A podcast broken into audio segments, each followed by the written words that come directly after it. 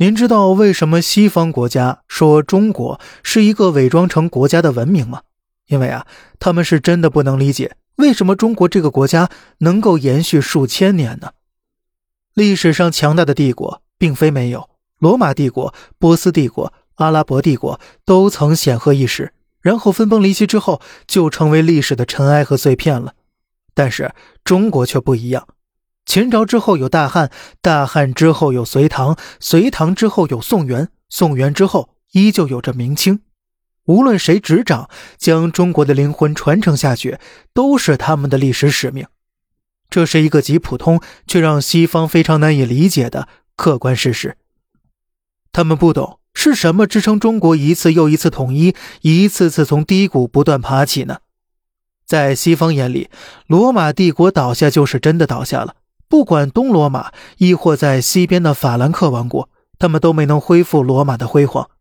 拿破仑振臂一呼，要重新凝聚欧洲，却遭到欧洲其他国家的合力围堵，的确是很奇怪的。在西方人眼中，他们似乎从来没有觉得自己是罗马人。他们按照血缘、种族进行划分，把欧洲大陆划分成数十个零碎的小国，并且呢，所有人都认为这没有任何问题。可是中国却是不一样的，不管你是汉族，亦或是满族、回族、维吾尔族、布依族，无论你和我有没有血缘关系，只要你生活在中国这片土地之上，我们也就都是中国人。这种向心力才是中华民族分久必合的核心动力，而且很可能啊，就是只有中国人才有的一种特殊能力。唐朝的李世民有着胡人血统。登基之后，一定要认李耳当祖宗。李耳是谁呀？也就是道家的创始人了，就是为了加强自己是中国人的法理认证。元朝是蒙古人建立的，但是汉人朱元璋建立明朝之后，一样认可元朝是中华正统。而中国封建王朝的最后一任清朝，虽然是满族人建立的，尽管在那期间，我们也经历了最痛苦的历史国耻期。